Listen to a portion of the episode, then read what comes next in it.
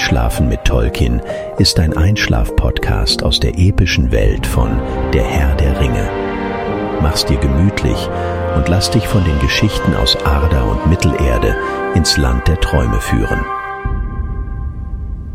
Thorin Eichenschild Thorin II., genannt Thorin Eichenschild, war der Sohn Treins, dem Zweiten und der König von Erebor. Er war auch der Enkel von Zwergenkönig Troer. Er war der Bruder von Dis und Frerin und der Onkel von Fili und Kili. Seinen Beinamen Eichenschild bekam er, weil er in Kampf gegen Azog in der Mine von Moria einen Eichenschild als Schild benutzte. Frühe Jahre. Thorin wurde am 15. März des Jahres 2798 des dritten Zeitalters geboren. Hiring for your small business? If you're not looking for professionals on LinkedIn, you're looking in the wrong place. That's like looking for your car keys in a fish tank. LinkedIn helps you hire professionals you can't find anywhere else, even those who aren't actively searching for a new job but might be open to the perfect role. In a given month, over 70% of LinkedIn users don't even visit other leading job sites. So start looking in the right place. With LinkedIn, you can hire professionals like a professional. Post your free job on linkedin.com slash people today. Der Sohn von Trein dem Zweiten, Prinz unter dem Berg, und der Enkel von Thor, König unter dem Berg. Er war das erste Kind seines Vaters, drei Jahre später wurde seine Schwester Dies geboren. Thorin lebte in der königlichen Halle seiner Familie und wuchs prächtig heran. Die Herrschaft seines Großvaters gedeihte, und es waren herrliche Zeiten im Erebor. Thorin spielte oft mit seinen Freunden in der Menschenstadt Tal, wo König Girion regierte und Eintracht zwischen den Völkern förderte. Besonders mit seinem Freund Balin verstand Thorin sich prächtig. Während Balins Vater Fundin ein enger Berater des Königs war, wurden Thorin und er zusammen unterrichtet. Bereits in seiner Jugend wurde Thorin zu einem starken und mächtigen Krieger. Er besiegte seinen Vater in vielen Duellen. Im Jahr 2820 des dritten Zeitalter kam es bei einem Übungskampf mit Balin und Thorins Bruder Frerin zu einem Unfall, bei dem Frerin durch Thorins Unachtsamkeit sein rechtes Augenlicht verlor. Frerin gab Thorin die Schuld für diesen Unfall, obwohl Balin dies als seinen Fehler deutete. Seit diesem Zeitpunkt war das Verhältnis von Thorin und Frerin getrübt. Trein bevorzugte Thorin zudem als Krieger und Erben, so dass er bei Frerin noch mehr Missachtung fand. Thorin nahm auch am Scharmützel-Umtal teil, das im Jahr 2828 von den Orks Gundabats und ihrem Anführer Gimbul, Golfimbuls Sohn, verübt wurde. Thorin rettete mehreren Menschen in dieser Schlacht das Leben, da er den feuerwerfenden Gimbul tötete, bevor er auch nur eine seiner Kugel werfen konnte. Nach dieser Schlacht wurde Thorin als Held gefeiert, und Verehrung für den jungen Prinzen ging durch Tal. Doch Thorin hielt sich bedeckt, war meistens nur in den Hallen seiner Väter zu treffen und studierte die Lehre der Vorfahren. Angriff des Erebors Thorin wurde schließlich immer einsamer. Balin war der Einzige, der noch mit ihm reden konnte und ihn beriet. Am Morgen des 21. Juni im Jahre 2830 des dritten Zeitalter war Thorin bei Balin, der Wachdienst auf den unteren Ringen hatte. Die beiden unterhielten sich, als plötzlich ein lautes Knarren zu vernehmen war. Es zog ein starker Sturm auf. Bäume wurden aus der Erde gerissen, und die Bärte der Zwerge flogen ihnen nur so um die Ohren. Thorin erkannte am Himmel in der Ferne ein rotes Etwas. Es hatte Flügel und flog bedrohlich schnell. Es war ein Drache. Thorin rief es aus, und die Zwerge stürmten durch den Erebor. Smaug war gekommen. Er flog durch Tal, und ehe jemand reagierte, waren die Hälfte der Häuser zerstört. Tals Bewohner schrien und liefen um ihr Leben. Doch Smaug holte sich seine Beute, egal was passierte. So nahm er sich fast jeden Dorfbewohner als Happen. König Girion wurde ermordet. Thorin sammelte die Zwerge, die bereit waren, Smaug aufzuhalten. In der sichtlichen Verzweiflung brachte Thorin viele Zwerge und Menschen sicher durch das Tor, wo sie um ihr Leben liefen. Smaug war gnadenlos. Als er am Erebor ankam, verschlang er alle Flüchtlinge, die noch nicht fort waren. Thorin und seine Leute hatten keine Chance. Sie flohen. Tror war auf dem Weg in die Schatzkammer, doch Thorin holte ihn schnell raus. Nur zehn Sekunden später erschien bereits Smorg. Thorin, sein Großvater Tror, Drein der Zweite, und nah waren diejenigen, die bis zum letzten Flüchtling dort blieben und Smaug ablenkten. Nah brachte schließlich Thorin heraus, als Tror und Trein die letzten drei Flüchtlinge aus den unteren Kammern holten.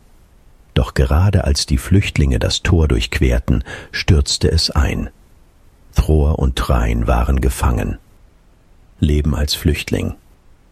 Nach zwei Tagen langer Wanderungen durch das Wilderland stießen der König und sein Sohn plötzlich zu den Flüchtlingen, die von Thorin geführt wurden.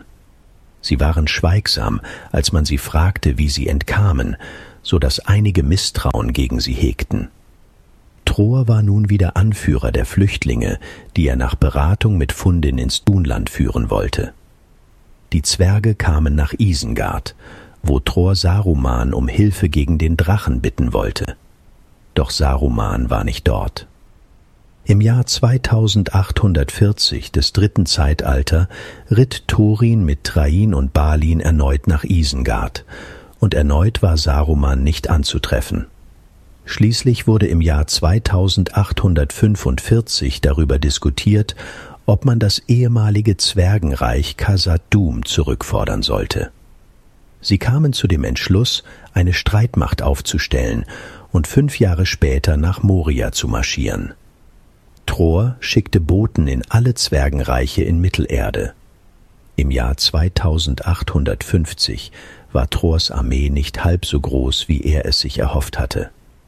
Tror verzögerte den Angriff auf weitere drei Jahre und ritt nun selber in die Eisenberge. Doch Nain konnte keine Truppen entbehren, da er selber im Krieg mit den Orks auf Gundabad stand. So wurde Tror abgewiesen. Im Jahr 2853 machte sich Tror mit seinem Heer auf den Weg in das Nebelgebirge. Dort begannen die Zwerge mit der schrittweisen Ausrottung der Orks. Doch schon nach drei Schlachten war das Heer sichtlich geschrumpft. Es zog sich zurück, um seine Kräfte einzig und allein auf Moria zu konzentrieren. Schlacht von Azanulbizar Trors Heer wurde wieder gestärkt, und nur zwei Monate nach ihrer Rückkehr nach Dunland ritten sie schon wieder aus, um Khazad-dûm zu erobern. Die Zwerge drängten die Orks immer weiter bis nach Moria zurück, Ihr Heer marschierte an Lorien vorbei, das Schattenbachtal hinauf, wo die Orks bereits die Hänge besetzt hatten. Aufgrund ihrer besseren Position warfen die Orks die ersten Angriffe zurück.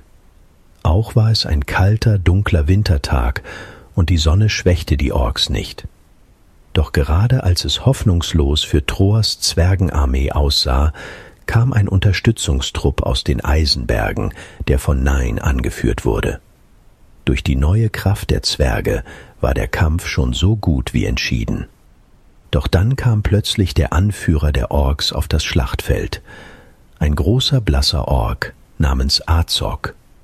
Er war ein großer Gegner, und er tötete schließlich sowohl König Nain als auch wenig später den König Troa. Thorin war außer sich und stellte sich dem Kampf gegen Azog. Diesem war es ein leichtes, Thorin mit einem Schlag seiner Keule zu entwaffnen. Als Azog zum Todesschlag ausholte, bediente sich Thorin eines Eichenstammes, der unweit seines Arms lag. Damit wehrte er den Ork ab. Schließlich rappelte er sich auf. Er nahm das Schwert eines gefallenden Zwerges und schlug Azog den rechten Arm ab. Hierbei ist zwischen der Geschichte nach Tolkien und der abweichenden Filmhandlung zu unterscheiden. So starb Thorin Eichenschild im Film durch die Hand Azogs, der im Buch zum Zeitpunkt der Schlacht der fünf Heere bereits tot war. Azog tötete ebenso Thorins Neffen Fili. Dessen Bruder Kili fiel im Kampf gegen Azogs Sohn Bolk. Im Buch stirbt Thorin kurz nach der Schlacht der fünf Heere an den Verletzungen, die er erlitt, als er gegen Bolks Leibwache vorging.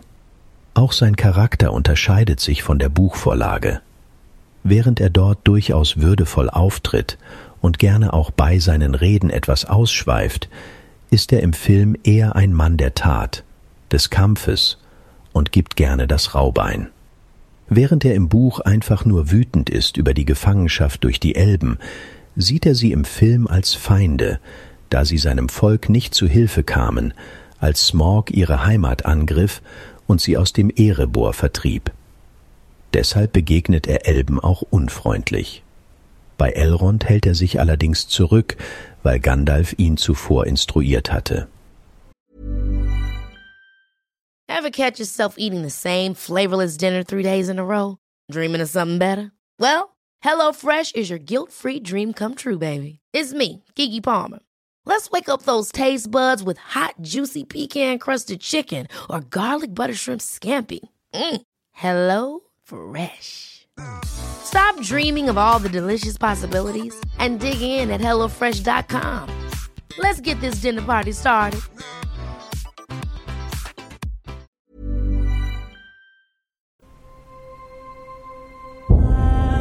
Na, immer noch wach? Wenn dir dieser Podcast gefällt, lass uns gern ein Abo und eine Bewertung in deiner Podcast-App da. Und folge uns auf Instagram at Einschlafen mit Podcast. Über Feedback und Artikelvorschläge freuen wir uns sehr. Der Text ist unter CC-Lizenz auf adapedia.org und fandom.com verfügbar. Produziert und aufbereitet wird dieser Podcast von Schonlein Media.